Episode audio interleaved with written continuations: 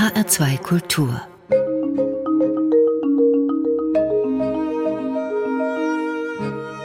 Doppelkopf Heute am Tisch mit Hanna-Lena Neuser, Demokratiearbeiterin. Gastgeberin ist Andrea Seeger. Hanna-Lena Neuser, was war Ihr Lieblingsfach in der Schule? Mein Lieblingsfach in der Schule war tatsächlich Mathematik. Oh Gott. Ja. Haben Sie das alles verstanden? Äh, naja, ich habe es zumindest bis zur 13. im Abitur geschafft und hatte auch noch nicht mal gar so eine schlechte Note. Also irgendwas muss ich verstanden haben. Allerdings muss ich zugeben, ich habe auch ziemlich viel davon wieder vergessen. Wissen Sie noch, was Sie als Kind werden wollten? Ja, ich wollte äh, tatsächlich bei der Müllabfuhr arbeiten, weil mich das schwer fasziniert hat, dass die eigentlich immer gute Laune haben, wenn die bei uns zu Hause vorbeigefahren sind zumindest. Und ich bin eher so die Frühaufsteherin und fand es ganz sympathisch, früh anzufangen und dafür früh auch wieder fertig zu werden. Alternativ wäre ich gerne Rentnerin geworden, aber den Zahn haben meine Eltern mir frühzeitig gezogen. War ein bisschen früh. Mhm. Das kommt noch. Sie sind in Sossenheim aufgewachsen, waren auf der Grundschule in Höchst und in Griesheim auf einer integrierten Gesamtschule. War das eine gute Schule fürs Leben? Ja, kann ich uneingeschränkt sagen. Viele in meinem Freundeskreis haben so die klassische Gymnasialhistorie hinter sich. Ähm, ich glaube, die haben ganz viel wichtige Dinge auch gelernt, äh, gar keine Frage. Was bei mir ein bisschen kurz gekommen ist, das habe ich dann gemerkt, als ich auf die Oberstufe gewechselt bin, dass es da bei manchen schulischen Dingen ein wenig gehapert hat. Das musste ich mir dann noch nachträglich anarbeiten. Aber dafür kann ich nachts um zwei an die Konstabler gehen und habe da gar keine Berührungsängste mit irgendwas. Also ich finde, das ist ja auch eine Qualität äh, und ein, ein Lernprozess. Das heißt, in Sossenheim waren viele Schülerinnen und Schüler verschiedener Nationen? Ja, ich glaube, wir hatten 85 Nationen schon ganz schön viel, aber es war toll. Wir haben dann Schulfeste gefeiert, wo auch alle Nationen sichtbar waren. So und alle was mitgebracht haben und dazu beigetragen haben. Das war wirklich ein schönes Erlebnis und eine gute Schule, um politisiert zu werden, auf jeden Fall. Sie haben studiert dann Politikwissenschaft und öffentliches Recht an der Uni in Frankfurt und in Trier. Was war denn der Plan? Wollten Sie in die Politik gehen? Nee, es war tatsächlich auch eine Verlegenheitswahl ein bisschen. Ich wollte eigentlich Kommunikationsdesign studieren in Trier, weil ich mich in die Stadt verliebt hatte und weil ich das Studium auch ganz interessant fand, aber ich habe leider die Mappenprüfung nicht bestanden und dann habe ich mir in der Zwischenzeit überlegt, was macht man dann stattdessen und habe gemerkt, dass man Politik sowohl in Frankfurt als auch in Trier studieren kann und habe mir damit mein Hintertürchen für Trier offen gehalten. Und so bin ich bei der Politikwissenschaft gelandet. Aber politisiert waren Sie durch die Schule? Ähm, durch die Schule und ganz klar durch meine Eltern. Sehr politische Menschen, die mich, äh, ich weiß noch, dass ich mit elf Jahren mit meinem Vater diskutieren musste, warum ich nicht zu Hause Fernsehen schauen darf, sondern mit auf eine Podiumsdiskussion gehen muss. Das war schon bei uns Programm. Also jeder 1. Mai, jeder Ostermarsch, das war bei uns äh, Pflichtprogramm. Als Kinder sind wir da überall mit hingegangen und dann entsprechend in diese Sachen auch reingewachsen. Sie sind Jahrgang 1980 und kommissarische Direktorin der Evangelischen Akademie Frankfurt. Führen Sie gerne Hannalena Neuser? Ähm, ja, ich mache das gerne. Allerdings muss ich dazu sagen, dass ich auch noch wirklich im Lernprozess stecke. Ich mache das noch nicht so lange und bin auch äh, eher äh, unvorbereitet in dieses Amt hineingeraten und auch äh, es war gar nicht geplant, dass ich das so lange mache. Äh, das heißt, ich bin noch im Lernen, kommen bestimmt noch einige Aufgaben, wo ich auch sage, ach, auf die könnte ich auch verzichten, aber alles in allem macht es mir schon Spaß. Sie waren ja schon Stellvertreterin und sind jetzt kommissarische Leiterin. Wann ist das Kommissarische denn vorbei? Also der Plan derzeit äh, sieht so aus, dass äh, die Stelle nächstes Jahr neu ausgeschrieben wird. Das heißt, gegen Mitte, Ende nächsten Jahres wird die Leitungsfrage dann geklärt sein. Hoffe ich. Sind Sie das, was man einen Karrieretyp nennt? Nee. Das, was ich jetzt hier bin und wo ich angekommen bin, war so nicht von mir geplant. Ich habe äh, immer meine Aufgaben mit sehr viel Herzblut erfüllt und mitgedacht und auch immer das große Ganze mit im Blick gehabt, was ich nie als Karriereinstrument sozusagen verstanden habe, sondern als so ist meine Art zu arbeiten. Und damit bin ich jetzt auf der Position angekommen, auf der ich bin und mache das nach wie vor so. Und mögen das andere vielleicht als Führungsqualität oder als, ähm, ja, sowas in der Art bezeichnen, aber für mich ist das nie das Selbstverständnis gewesen. Die Evangelische Akademie Frankfurt. Was ist denn das Evangelische an der Akademie? Naja, wir machen unsere Arbeit aus einem protestantischen Selbstverständnis heraus. Ne? Wir verstehen uns als politische, also erstmal Kirche als politischen Ort auch, was ja nicht von allen so mitgetragen wird, aber für uns ist äh, die Kirche ein politischer Ort. Die evangelische Kirche mischt sich in Diskurse ein und sie tut es auf ganz vielfältige Weise. Das kann im Gottesdienst stattfinden, aber das findet eben auch in Form von Akademiearbeit statt. Und diese Akademien sind ja ganz bewusst auch in einer Zeit geschaffen worden, wo es wichtig war, dass Kirche sich in gesellschaftliche Prozesse einmischt.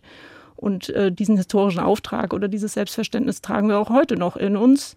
Gerade jetzt in Zeiten, wo wir wieder mit Krieg konfrontiert sind, wo wir vor globalen Herausforderungen stehen, glaube ich, sind das auch wichtige Orte, an denen Menschen zusammenfinden können, die vielleicht, sag ich mal, in der inneren Kirche ähm, im, im klassischen kirchlichen Kontext Gemeindearbeit so ihren Platz nicht finden und trotzdem etwas suchen, wo vielleicht mehr dahinter steckt als hinter einem einfach nur so politischen Diskurs. Also es ist so, so, so, eine Frage von einer Haltung gegenüber auch den Themen und der Art und Weise, wie man sie behandelt.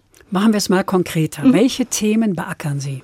Also wir haben ein ganz vielfältiges Spektrum. Das fängt bei natürlich Theologie und Kirche an. Also wir setzen uns mit der Frage von Kirchenentwicklung auseinander, aber auch friedensethische Fragen sind natürlich gerade ganz groß im Mittelpunkt. Wir haben einen ähm, nebenamtlichen Studienleiter, der sich mit Medizinethik, Sterbehilfe, Hospizarbeit, solchen Themen beschäftigt. Kurt W. Schmidt wahrscheinlich. Genau. Der ähm, ist schon ganz, ganz lange der Akademie verbunden und arbeitet schon ganz lange für uns. Aber wir haben auch Themen, die, sage ich mal, jetzt nicht ganz klassisch kirchlich sind. Äh, politische Jugendbildung, Wirtschaft, Finanzen, äh, transatlantischer Dialog. Da steckt jetzt nicht so viel Kirche erstmal drin, aber auch diese Themen kann man natürlich immer auch aus theologischer und evangelischer Perspektive bearbeiten. Und das versuchen wir. Wie sieht die konkrete Umsetzung aus? Workshops, Vorträge, Symposien? Genau, eigentlich äh, jetzt durch Corona natürlich nochmal sehr viel vielfältiger geworden, unser Angebot. Früher, als die Akademie noch in Arnoldshain saß, waren es natürlich viele mehrtägige Veranstaltungen, Wochenendtagungen, klassische Formate der Akademiearbeit. Jetzt mit dem neuen Standort in Frankfurt viel mehr Abendveranstaltungen, ähm, Workshops, äh, Fachtage und dann jetzt eben auch Podcasts, Online-Formate. Also da sind wir jetzt sehr viel breiter aufgestellt als noch vor zehn Jahren. Also Sie haben sich da durch Corona auch weiterentwickelt, weiterentwickeln müssen. Ja. Haben Sie sich dazu fachlichen Rat geholt? Haben Sie Fachleute an Bord geholt oder können Sie das einfach so? Ähm, naja, wir haben Mitarbeitende, die, ähm, die eben auch mitdenken und weiterdenken. Und äh, mit denen gemeinsam haben wir da viele Formate auch auf die Beine gestellt und einfach ausprobiert. Also wir waren unter den Akademien und auch wenn ich mit anderen Bildungseinrichtungen uns mal vergleiche, am Anfang der Pandemie relativ schnell dabei, in diese Online-Sparte mit reinzugehen, weil unser äh, Geschäftsführer Markus Schmidt war zum Glück äh, so klug, schon vor Corona unsere Säle mit Technik auszustatten, sodass wir innerhalb von zwei Wochen eigentlich komplett auf das Angebot umsteilen konnten, ähm, Online-Formate zu machen. Und das lebt davon, dass wir einfach gute Mitarbeitende haben und Netzwerke, die uns da schon auch auf die Sprünge helfen und sagen können, denk doch mal in die Richtung oder überleg doch mal in eine andere. Und ähm, so kommen wir eigentlich immer ganz gut vorwärts. Da brauchen wir gar nicht so viele Experten einkaufen. Das kriegen wir so mit unserem Netzwerk ganz gut hin. Wie frei sind Sie, Hannalena Neuser, zu entscheiden, wen Sie einladen? In die Veranstaltung? Mhm. Oder als Referenten? Mhm. Da sind wir als Akademie völlig frei. Uns redet da keiner rein. Und was ist, wenn Sie Björn Höcke einladen? Dann äh, müssten wir tatsächlich ein kluges Format entwickeln, um äh, irgendwas aus ihm herauszulocken, was zielführend ist. Und das ist ja immer am Ende die Frage, wofür lädt man die Menschen ein? Und da sind dann manche geeigneter als andere.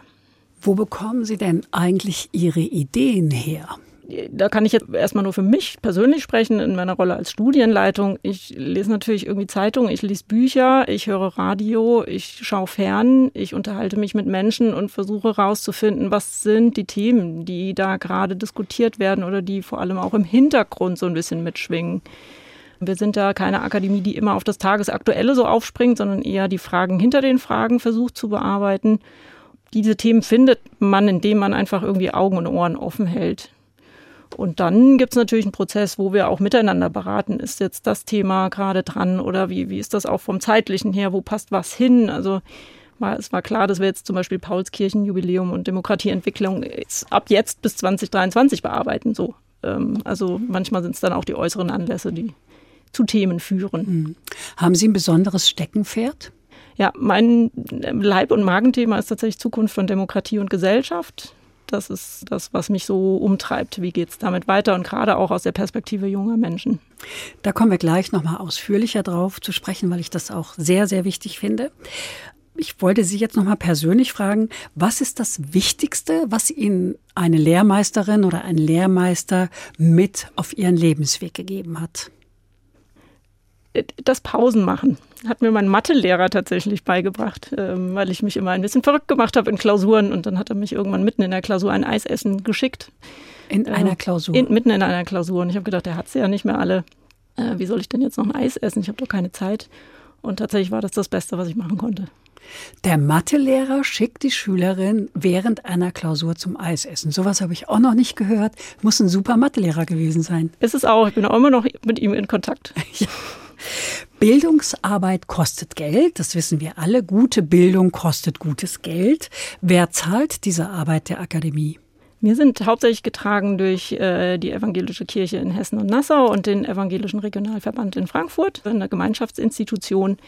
Allerdings werden viele unserer Veranstaltungsmittel auch von der Bundeszentrale für politische Bildung, von Kinder- und Jugendplan äh, des BMSFSJ und von der Hessischen Landeszentrale auch mitfinanziert. Müssen Sie sich Sorgen machen? Nicht mehr als andere.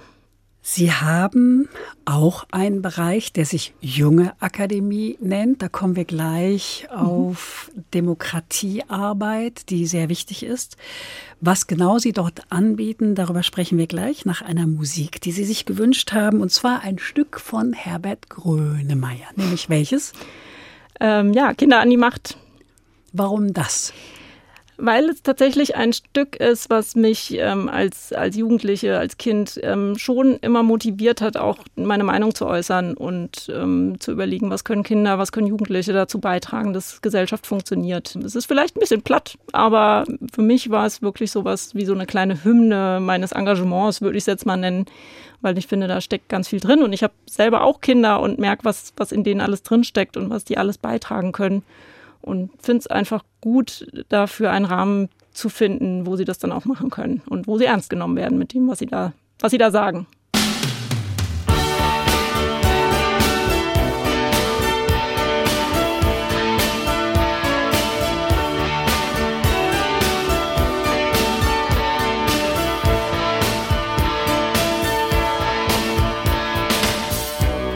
Wir haben Menos Gummibärchen Panzer aus Marzipan. Kriege werden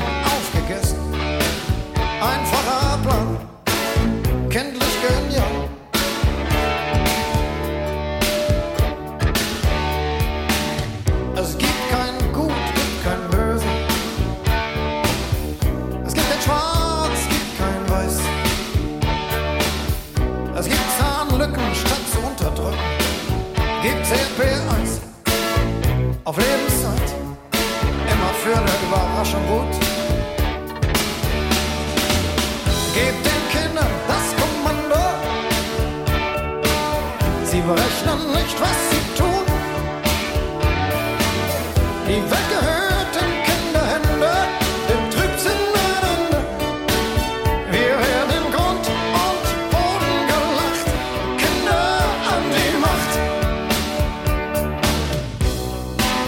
Sie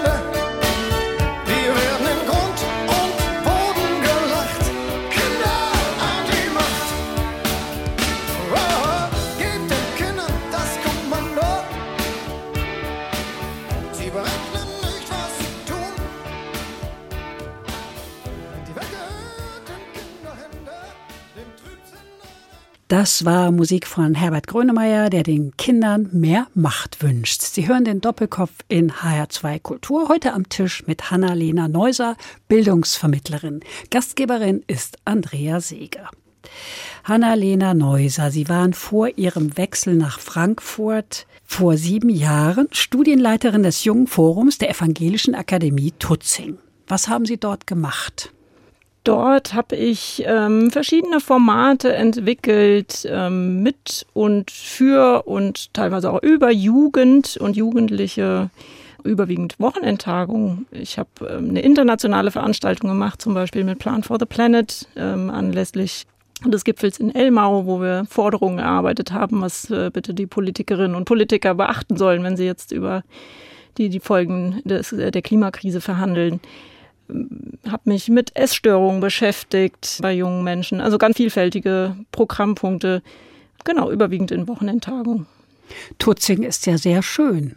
Ja, kann man so sagen. Die Akademie hat einen sehr guten Ruf. Ja. Warum sind Sie dann nach Frankfurt zurückgekommen? Ich habe während meiner Zeit in Tutzing mein drittes Kind zur Welt gebracht. Und alle, die München kennen, wissen, dass München eine tolle Stadt ist, aber was Wohnen angeht, äh, einige Komplikationen mit sich bringen kann. Und wir hätten äh, nicht mehr so viel Platz in unserer Wohnung gehabt und sind deswegen zurück ins Rhein-Main-Gebiet gekommen. Und dann hat sich der Wechsel an die Frankfurter Akademie irgendwie gefügt. Ich wäre allerdings auch in Tutzing noch ein bisschen geblieben. Ich hatte noch zwei Jahre gehabt, aber der Wechsel ging dann schneller. Sie haben Stationen gehabt in Berlin, Koblenz, Porto Alegre in Brasilien und Fallenda. Wie war es denn, nach Hause zu kommen? Ähm, ich fand es einerseits sehr schön, weil es natürlich äh, toll ist, auch wieder bei der Familie zu sein. Vor allem auch für die Kinder toll ist, dass sie die Großeltern um die Ecke haben. Man doch irgendwie wieder alte Kontakte knüpfen kann. Und da war ich ähm, an vielen Stellen auch sehr überrascht, wie viele Menschen ich tatsächlich hier kenne. Das war mir so gar nicht bewusst. Also gerade in diesem evangelischen Kontext. Ich bin über meine Mutter auch äh, evangelisch geprägt gewesen und da sind mir viele Menschen wieder über den Weg gelaufen. Haben Sie kirchliche Jugendarbeit gemacht? Ja. Ich war, glaube ich, mit 13 oder 14 das erste Mal als Gruppenleiterin bei irgendeiner Freizeit mit dabei. Teamerin. Ja. Also der klassische Weg. Kindergottesdienst, Konfirmation, Teamerin. Genau der Weg und mache ja bis heute, allerdings muss man dazu sagen, für die katholische Kirche Kinder- und Jugendarbeit im Ehrenamt. Warum für die katholische Kirche? Ich habe einen Katholiken geheiratet und über So. den, ja, genau, und äh, über den bin ich zum katholischen Zeltlager gekommen und das machen wir heute noch jeden Sommer, drei Wochen mit Kindern und Jugendlichen wegfahren. Ist Ihr Mann Bayer? Nein, der ist auch aus Sossenheim. Ja, Okay. Sie haben drei Kinder. Wie alt sind die? die sind jetzt 13, 11 und 8. Und Ihr familiäres Umfeld hilft Ihnen, oder? Bei der Betreuung. Ja, ohne meine Mutter und meine Schwiegereltern würde das gar nicht funktionieren, dieses Konstrukt. Bevor Sie die Leitungsfunktion hier übernommen haben, waren Sie Studienleiterin des Themenfeldes Europa und Jugend. Das ist ein weites Feld. Welche Themen haben Sie denn dort genau beackert? Ich habe relativ früh mit der Entwicklung der Jungen Akademie angefangen. Das heißt, die Frage von junge Menschen und Demokratie, ähm, das hat mich von Anfang an hier in Frankfurt begleitet und war ein großer Schwerpunkt. Und ich habe mir die Stelle ja von Anfang an geteilt mit meiner Kollegin Dr. Stina Schellgren, ähm, die auch aufgrund ihrer eigenen Biografie äh, sehr nah an dem Europathema dran ist. Das heißt, das hatte sie so ein bisschen mehr als Schwerpunkt mittlerweile. Warum? Nah an Ihrer Sie Biografie? ist selbst Schwedin und ist mit einem Griechen verheiratet und äh, hat auch internationaler studiert als ich. Das heißt, sie bringt da deutlich mehr eigene Lebenserfahrung auch. Sossenheim, Griechenland, Schweden. Und nochmal Sossenheim. Genau. 2017 haben Sie das ins Leben gerufen, ne? die genau. junge Akademie. Und was steckt denn hinter diesem Stipendium? Also Sie vergeben Stipendien für diese junge Akademie. Was bedeutet das? Genau, also die ganze Idee ist entstanden zwar eigentlich 2015, 2016 vor dem Hintergrund Brexit, Trump-Wahl, AfD, ähm, wo wir an der Akademie gesagt haben, irgendwie passiert hier gerade gesamtgesellschaftlich was, wo wir eine Antwort drauf geben müssen. Und wir waren uns relativ schnell einig, dass das eine Antwort sein muss, die hauptsächlich von jungen Menschen mitgetragen wird. Und wollten dafür etwas entwickeln. Erste Ideen waren schon da, bevor ich kam. Wir haben die dann äh, zusammen mit Thorsten Latzel und anderen weiterentwickelt und haben daraus dieses Stipendienprogramm gemacht. Das sind rein ideelle Stipendien, die wir an 30 junge Erwachsene jedes Jahr vergeben, zwischen 18 und 30 und dazu einladen, mit uns ein Jahr intensiver zusammenzuarbeiten. Also nicht nur wie sonst. Unsere Veranstaltungen sind ja oft irgendwie so Momentaufnahmen, ein Abend, ein Thema und dann geht man weiter zum nächsten Thema. Also in dem Fall wird das ein bisschen anders gemacht. Wir haben verschiedene Formate, die wir mit den jungen Menschen durchführen, wo ganz viel Eigenengagement und Mitwirkung auch gefragt ist. Also es ist einfach eine andere Form von Bildungsarbeit, die wir da machen. Und ähm, jungen Menschen auch Raum geben, selber etwas zu entwickeln und umzusetzen. Also quasi die Akademie auch so ein bisschen als Bühne anbieten. Sie haben ja jetzt schon ein bisschen Erfahrung damit. Welche Menschen bewerben sich? Ähm, da bewerben sich ganz oft die, die äh, auch schon Klassensprecher und Schulsprecher waren und vielleicht auch kirchlich oder auch in anderen Bereichen engagiert sind. Es bewerben sich aber auch junge Menschen, die sagen, ich möchte mich gern politisch äh, oder gesellschaftlich engagieren, aber ich weiß noch nicht genau wie. Also Partei ist nicht das Richtige, Gewerkschaft ist nicht das Richtige. Ich bin noch auf der Suche. Und die Menschen hoffen dann, dass sie bei uns äh, einerseits Erfahrungen von anderen vielleicht auch mitnutzen können. Also einfach dieses. Ähm, also als Austausch? Genau, einfach das auch als Netzwerk und Austausch zu nutzen, aber dann eben auch wirklich es attraktiv finden, dieses, ich kann hier selber auch mal was erfinden und ausprobieren und damit vielleicht was Neues entwickeln, was dann auch für andere Menschen von Interesse sein könnte und ein Weg sein kann, sich irgendwie zu engagieren und einzubringen. Und können Sie mal ein Beispiel nennen, was Menschen bei Ihnen entwickelt haben für die Gesellschaft? Was ja. hat seinen Niederschlag gefunden? Also vielleicht ein schönes Beispiel aus einem der letzten Jahrgänge, das ist äh, die Gruppe Fragenwagen heißen die. Ähm, junge Leute, die eine Art Kartenspiel entwickelt haben, das dazu einlädt, PolitikerInnen mit WählerInnen äh, oder BürgerInnen äh, zusammenzubringen, weil wir festgestellt haben, dass da vielleicht so eine Art ähm, Entfremdungstendenzen auch mit dafür verantwortlich sind, dass bestimmte politische Entscheidungen nicht mehr so mitgetragen werden gesellschaftlich. Und die äh, Gruppe hat gesagt, naja, wir wollen da gern den Kontakt wieder stärken, dass ähm, da irgendwie gute Dialoge möglich sind und auf Augenhöhe auch mal über Dinge gesprochen werden kann, die vielleicht nur auf den zweiten Blick auch politisch sind.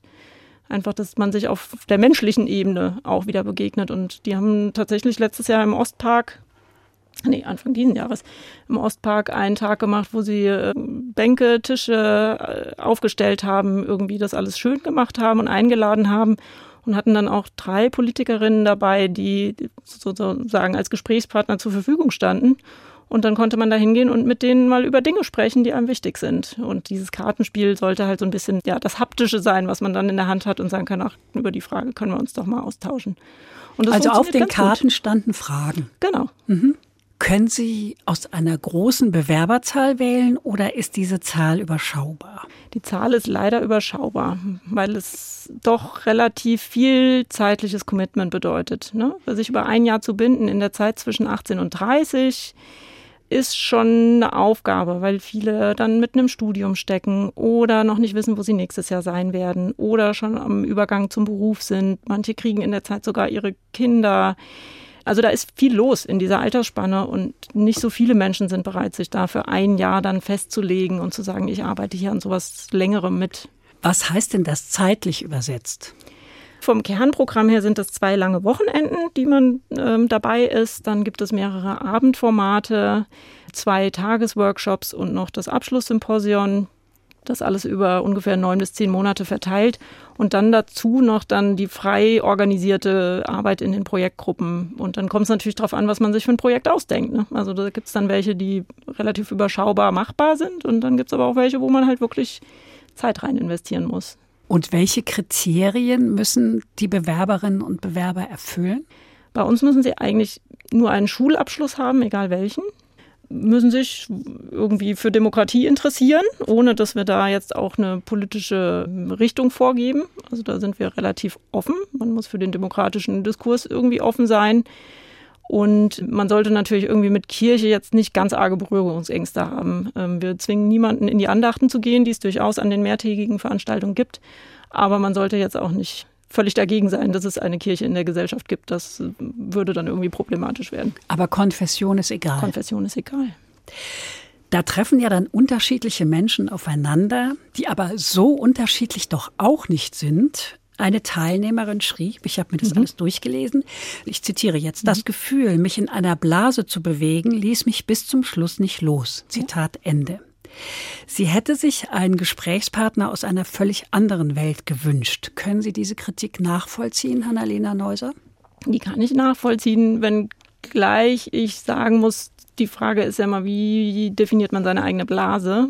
Und ich mache bei ganz vielen Menschen die Erfahrung, dass sie am Anfang auch denken, ach, hier sitzen ja doch wieder nur die Akademikerkinder und so die klassischen üblichen Verdächtigen, die man eh schon kennt. Und auf den zweiten Blick entpuppt sich dann aber eben doch der Unterschied oder die äh, unterschiedliche Weltwahrnehmung, die es dann eben doch reizvoll macht. Also die allermeisten merken im Verlauf des Programms dann doch die Unterschiede oder merken auch, dass man zumindest auch in andere Netzwerke nochmal mit reinkommt, die man vorher nicht kannte. Und das macht es für die allermeisten dann doch zu einer großen Bereicherung. Diese Frau hat sich auch an den Begriff Elite gestört, zu dem sie gehören soll mhm. angeblich. Damit fühle sie sich aber keineswegs angesprochen. Elite ist auch durchaus ein schwieriger Begriff, oder? Elite ist ein schwieriger Begriff. Wir hatten jetzt gerade in einem der letzten Denkräume aber durchaus auch noch mal einen Gast als Referent, der das auch noch mal zum Ausdruck gebracht hat, dass man Natürlich, wenn man sich die gesamte Alterskohorte anguckt und die verschiedenen Lebenswelten, die man sich da vorstellen kann, gehören die, die zu uns kommen, natürlich zu einer besonders gut gestellten Gruppe in der Gesellschaft. Das hören viele nicht gerne, aber es ist einfach trotzdem so. Das sind Menschen, die die Zeit haben, an sowas teilzunehmen. Die müssen nicht nebenher, neben dem Studium noch so viel Geld verdienen, dass sie ihr Leben, also manche, klar, gehen noch neben, gehen auch noch nebenher arbeiten, aber trotzdem ist es, in der Regel sind es doch äh, Menschen, die, die sich den, sage ich mal, den Luxus leisten können, an solchen Programmen teilzunehmen. Das können nicht alle in der Gesellschaft. Die jungen Leute, die Angebote der Jungen Akademie wahrnehmen, sind Menschen, die sich für Demokratie und Demokratieprozesse interessieren. Wie erreicht man denn die anderen? Sie wissen, wen ich meine, mhm. so die ganzen Ichlinge, die sich auf Insta präsentieren und sich für den Nabel der Welt halten und meinen, alle Welt interessiert sich dafür, wie viel Kilo sie jetzt wiegen und was sie gegessen haben und so weiter. Mhm. Wie erreicht man die? Das ist eine gute Frage. Da sind wir in der politischen Bildung tatsächlich auch noch in einer Suchbewegung. Also es gibt immer mehr den Trend zur aufsuchenden politischen Bildung, ähm, dass man sozusagen die Menschen nicht einlädt, sondern selber hingeht. Ich finde, dieses Fragenwagen zum Beispiel ist, so ein Angebot, was solche Menschen durchaus ja erreichen kann. Menschen, die am Wochenende im Park sitzen und picknicken wollen, könnte man eventuell mit solchen Dingen erreichen. Aber ich sag mal, wer nicht will, der will nicht. Ähm, und wir können niemanden zur politischen Bildung zwingen. Wollen wir auch gar nicht, zumindest in der außerschulischen politischen Bildung nicht. Und insofern hat das dann am Ende auch einfach Grenzen, die wir nicht verschieben können. Also wir müssen es einfach hinnehmen. Wir können, glaube ich, besser werden. Wie gesagt, durch neue Methoden auf Menschen zuzugehen, auch in einem neuen Selbstverständnis. Ich kenne kenne auch politische Bildung, die immer so dieses Belehrende und den moralischen äh, erhobenen Zeigefinger mit sich rumträgt. Ich glaube, auch da kann sozusagen die Haltung politischer Bildung sich nochmal verändern. Vielleicht eher eine Suchende? Genau, eine Fragende, eine Suchende, nicht eine so sehr Belehrende. Und da gibt es wirklich ziemliche Debatten im Feld der politischen Bildung, wie das dann zu heißen hat und ob das dann auch politische Bildung ist vieles, was früher in Familien stattgefunden hat, was früher in Schule stattgefunden hat, das gibt's so heute nicht mehr. Also Kinder und Jugendliche kommen nicht mehr mit so einer vorgeprägten institutionellen Lebensgeschichte sozusagen im Erwachsenenalter an. Da findet vieles nicht mehr statt, was früher selbstverständlich war. Und da muss politische Bildung an anderen Stellen nochmal aktiv werden. Und vieles ist, kann man nicht voraussetzen. Und das muss woanders jetzt stattfinden. Und da ist außerschulische politische Bildung, glaube ich, ein guter Ort dafür. Bevor wir gleich weitersprechen über die Zukunft unserer Gesellschaft, über das, was die Republik im Innersten zusammenhält, hören wir noch eine Musik, die Sie sich gewünscht haben, nämlich einen Titel der brasilianischen Popsängerin Maria Rita. Verbinden Sie das mit Ihrer Zeit in Brasilien? Ja, Das war die Musik, die ich da gehört habe und die ich seitdem immer wieder höre. Und auch eine Zeit, in der ich auch viel über Gesellschaft und Politik gelernt habe. Ähm, Was hat- haben Sie da gemacht in Brasilien? Ich habe dort Bekannte besucht einerseits. Ähm, Wir haben äh, dort früher über gewerkschaftlichen Austausch meiner Eltern haben wir dort äh, viele Bekannte und dann habe ich dort ein Praktikum gemacht im Landtag von Rio Grande do Sul und ja, habe da viel äh, mitbekommen. Dann äh, machen wir jetzt mal einen kleinen Ausflug nach Brasilien.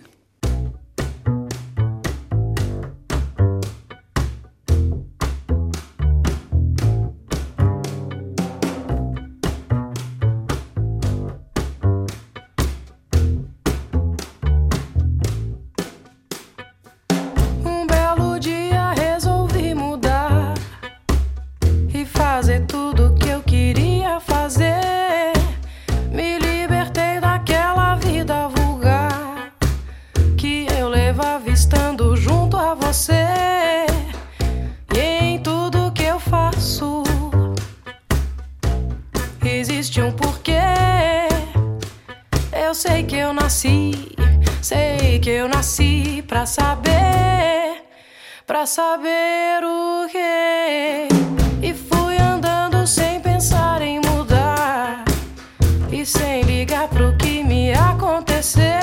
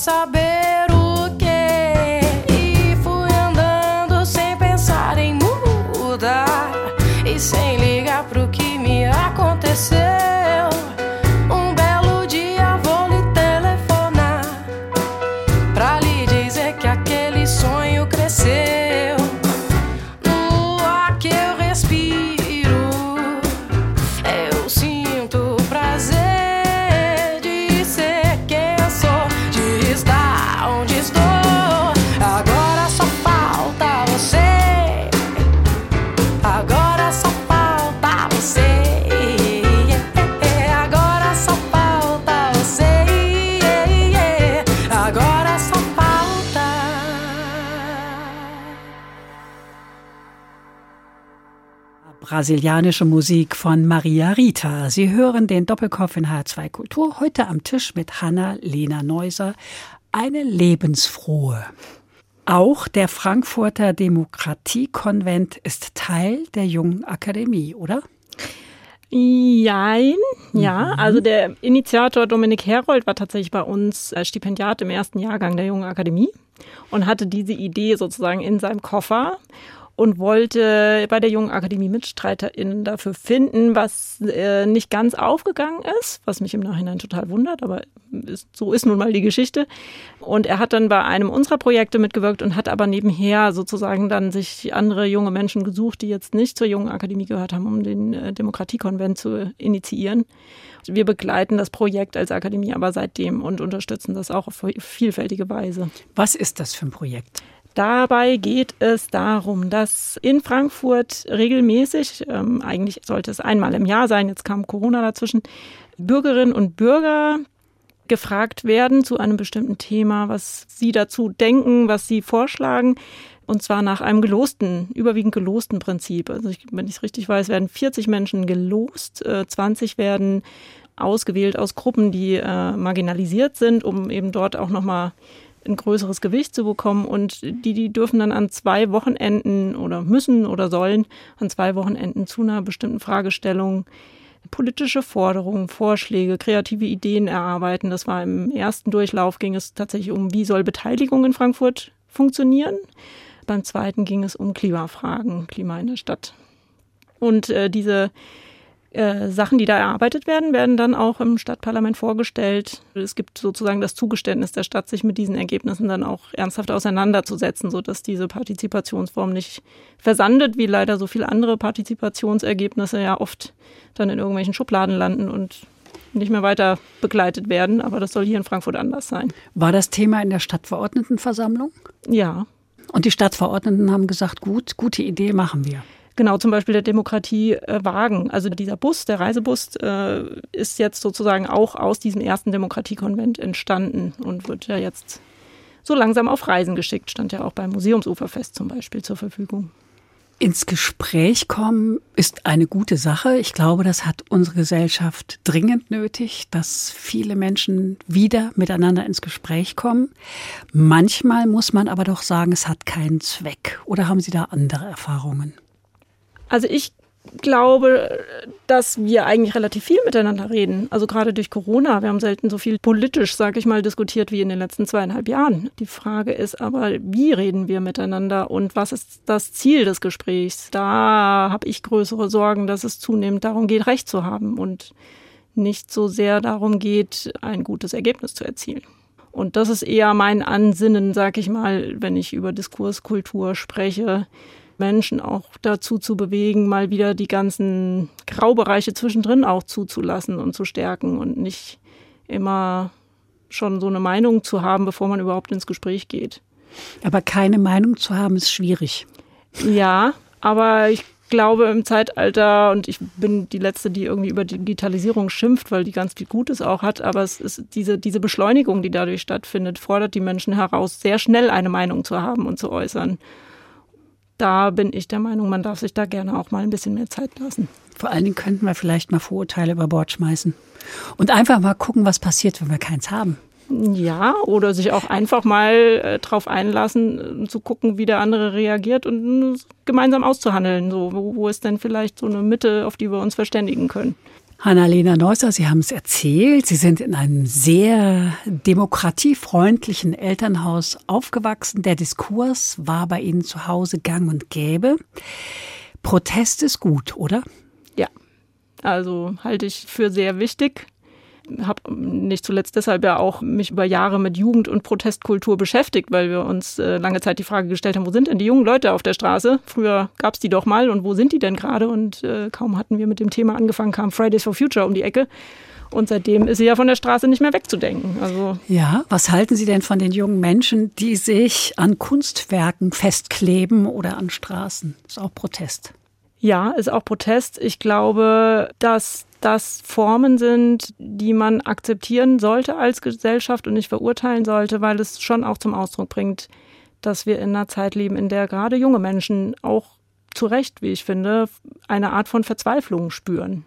Aus vielen Gründen, und da meine ich nicht nur die Klimakrise. Und dass diese Form des Protests dann gewählt wird, finde ich absolut legitim. Was meinen Sie, wenn Sie sagen, nicht nur die Klimakrise? Ich habe gerade letztens einen Artikel gelesen, dass wir hier in Deutschland nur noch 10 Prozent der Bevölkerung sind zwischen 14 und 25. Das heißt, wir reden von einer Minderheit, die äh, zum einen nicht wählen gehen darf, an vielen Stellen nicht ernst genommen wird und dass man durch dieses Gefühl von Machtlosigkeit, das dadurch entsteht, auch in so eine Verzweiflungslage kommt. Davon bin ich ziemlich überzeugt. Und das macht was mit einer Generation und das macht auch was mit der Protestkultur. Ich habe neulich mal gehört bei Freunden, da sagte die Großmutter, die Enkelin war 14, durfte nicht wählen und die Großmutter war 86 und hat gesagt, ich gebe dir meinen Stimmzettel, weil für dich ist es wichtig zu wählen, mhm. für mich nicht mehr. Mhm. Das fand ich sehr bezeichnend und fand ich irgendwie auch klug. Ja, und es stellt sich ja auch zunehmend die Frage, ob Politikintervalle mit ihren vier und fünf Jahren überhaupt noch angemessen sind, um diese viel längerfristigen Probleme, die wir zu lösen haben, auch wirklich zu lösen. Also Antwort nein. Nee, also da haben wir wirklich ein strukturelles Problem so. Und ähm, wie gesagt, ich kann gut verstehen, dass junge Menschen da ähm, äh, deutlich sagen, mit was sie einverstanden sind und mit was nicht. Und ähm, solange das niemandem körperlich, gesundheitlich sonst wie schadet, bin ich da erstmal völlig einverstanden mit. Sie haben drei Kinder, wir haben das vorhin schon kurz erwähnt. Haben Sie ein schlechtes Gewissen wegen der Welt, die Sie und ich, wir alle, Ihren und allen anderen Kindern hinterlassen? Da wird viel drüber gesprochen. Ich hadere so ein bisschen mit diesem Bild des schlechten Gewissens. Ähm, die Dinge sind, wie sie sind und die waren zu der Zeit so, wie sie waren. Ich gehöre nicht zu denen, die sagen, ach, hätte man früher mal anders, anders gemacht. Das mache ich auch für mich selbst nicht. Ähm, ich glaube, in den Situationen, in denen man ist, trifft man Entscheidungen ähm, mit den Informationen und der Stimmungslage, die einem vorliegt. Deswegen finde ich das mit dem Gewissen ein bisschen schwierig. Also Sie Ich haben vers- kein schlechtes Gewissen. Ich persönlich habe kein schlechtes Gut. Gewissen. genau. Finde aber die Diskussion ein bisschen mühsam insgesamt. Gut. Sie entwickeln Projekte für die Akademie, Sie feilen am Programm. Was müsste Ihrer Meinung nach verstärkt werden? In unserem Akademieprogramm? Gute Frage. Ich glaube, wir könnten noch ein Format vertragen, was äh, durchaus schon auch nochmal die aktuelleren Fragen jetzt äh, aufgreift. Da äh, sind wir noch auf der Suche. Wirklich auf die ganz aktuellen Dinge. Schnell reagieren auf, zu können. Genau, innerhalb so von vier Wochen oder so. Auf, also wir haben es während des Ukraine-Kriegs gemerkt, dass das einfach was ist, was dann bei uns immer noch on top oben drauf kommt, was eigentlich von der Belastungsgrenze schwierig ist. Also da sind wir dran, was zu entwickeln, weil das fehlt bei uns noch. Was halten Sie für überbewertet in unserer Gesellschaft? Puh, da fällt mir gerade spontan nichts ein. Muss ja auch nicht. Fliegen Sie eigentlich? Ich bin schon ganz lange nicht mehr geflogen, seit zwölf Jahren nicht mehr. Ich weiß, dass Sie Gummibärchen essen. Woher wissen Sie das denn? Das habe ich recherchiert. Aha. Aber am liebsten die sauren. Essen Sie auch Fleisch? ja. Gummibärchen und Fleisch. Und Fleisch. Wenn Sie freie Zeit haben, womit verbringen Sie diese Zeit am liebsten? Ähm, ich nähe gerne. Ich äh, bin ganz gerne in meinem Garten. Ich habe da auch eine Hängematte, wenn es gut läuft. Ähm, da bin ich eigentlich ganz gerne. Und ich gehe gerne wandern. Sie haben auf der Homepage der Evangelischen Akademie einen kleinen Fragebogen, den viele junge Mitarbeiterinnen und Mitarbeiter beantwortet haben. Ich stelle Ihnen jetzt auch mal so ein paar dieser Fragen. Mit welcher Person würden Sie gerne einen Kaffee oder einen Tee trinken? Ich hätte gerne mit Heiner Geißler tatsächlich einen Kaffee getrunken. Geht nicht mehr. Die geht nicht mehr. Heute, ich glaube tatsächlich irgendwie so, ja, Frank-Walter Steinmeier, mit dem würde ich mich schon auch gerne mal unterhalten. Wofür braucht es dringend eine Lösung? Für diese Frage von, wie bringen sich junge Leute in die Gesellschaft ein, da brauchen wir eine bessere Antwort als das, was gerade da ist an Angebot. Dieses Motto motiviert mich. Das ist gemein. Ähm, Nee, das sind Ihre Fragen. Ähm, das Motto, das mich motiviert. Alles Schlechte hat immer auch was Gutes. Also das ist was, was mich so ein bisschen durch mein Leben trägt, dass ich mich nicht unterkriegen lasse und äh, mich an der Sache orientieren. Ich will meinen Beitrag dazu leisten, dass die Gesellschaft irgendwie besser wird. Brand New, Demokratie. Das denke ich dazu. Da sind wir auch wieder bei dem Thema Jugend. Ich glaube, dass äh, wenn man brand new über Demokratie nachdenkt, junge Leute irgendwie ein anderes Forum kriegen müssen und dadurch Demokratie sich sozusagen aus sich heraus nochmal anders entwickeln kann. Glauben Sie eigentlich, dass die Menschen hier in Deutschland, ich meine nicht nur die Jugend, ich meine eigentlich alle, wissen oder erkannt haben, wie wertvoll die Demokratie ist? Ich glaube ehrlich gesagt nicht, dass das alle so auf dem Schirm haben. Ich höre allerdings auch viel Kritik an Demokratie von Menschen, die sich, glaube ich, nicht so intensiv damit beschäftigen, was in anderen Ländern so los ist und ähm, unter welchen Bedingungen man in anderen Regionen der Welt leben muss. Also auch diese ganze Freiheitsdebatte während Corona, wo ich manchmal dachte, ähm, Leute, schaut doch mal in andere Länder, was da Freiheit bedeutet oder eben auch nicht bedeutet. Also da fehlt, glaube ich, manchmal so ein bisschen auch der internationale Blick, was ja nicht bedeutet, dass man hier alles gut finden muss, aber das doch nochmal irgendwie in ein paar Relationen zu bringen. Das fände ich ganz heilsam. Deswegen, ich glaube, es gibt viele Leute, die nicht so sehr über ihren Tellerrand hinausschauen.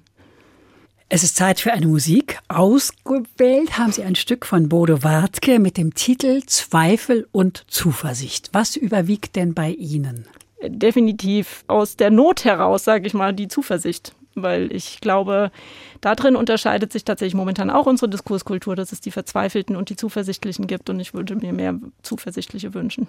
Das hören wir gleich bei Bodo Wartke oder mit Bodo Wartke. Bevor wir das aber jetzt tun, sage ich Danke, Hanna-Lena Neuser, für ein wichtiges Gespräch über ein nachhaltiges Thema. Sie finden es übrigens auch in der ARD Audiothek, dem kostenlosen Angebot für Podcasts. Danke Ihnen fürs Zuhören, sagt Andrea Seeger.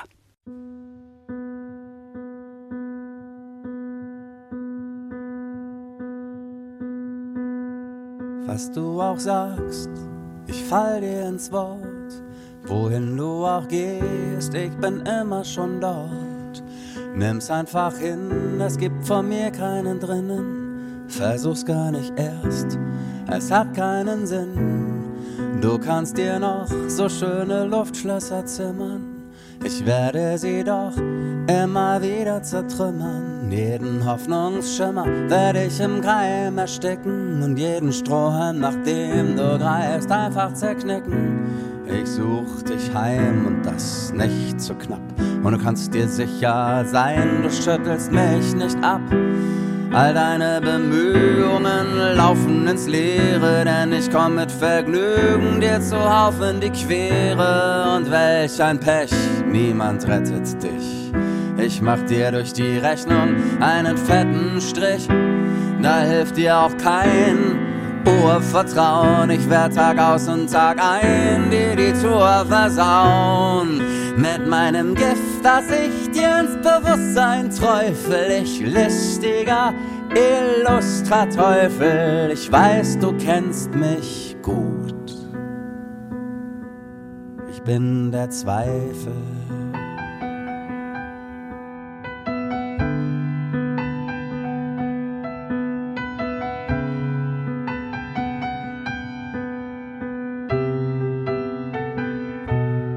Was du auch tust, hab keine Angst zu versagen. Wohin du auch gehst, ich werde dich tragen. Wir kriegen das hin, es kann mir gelingen. Erst recht dann, wenn ich bei dir bin. Ich werd vorbehaltlos dir den Rücken stärken. Und schon sehr bald wirst du verzückt bemerken, das Leben steckt schier voller Möglichkeiten. Und ich werde dir dafür den Weg bereiten. Hab Vertrauen, auf mich kannst du bauen und mit staunenden Augen in die Zukunft schauen. Es wird Zeit, dass wir dir die Flügel entstauben und von nun an dir an dich zu glauben erlauben. Zeit zu handeln, hab Mut und glaub mir, der Wandel tut dir ganz gut. Ab jetzt ist Schluss mit dem bekloppten Zynismus. Wie wär's mit nem Schuss Optimismus? Ich bin die, die, wenn der Vesuv ausbricht, ich noch ans rettende Ufer kriegt. Ich weiß, du kennst auch mich. Ich bin die Zuversicht.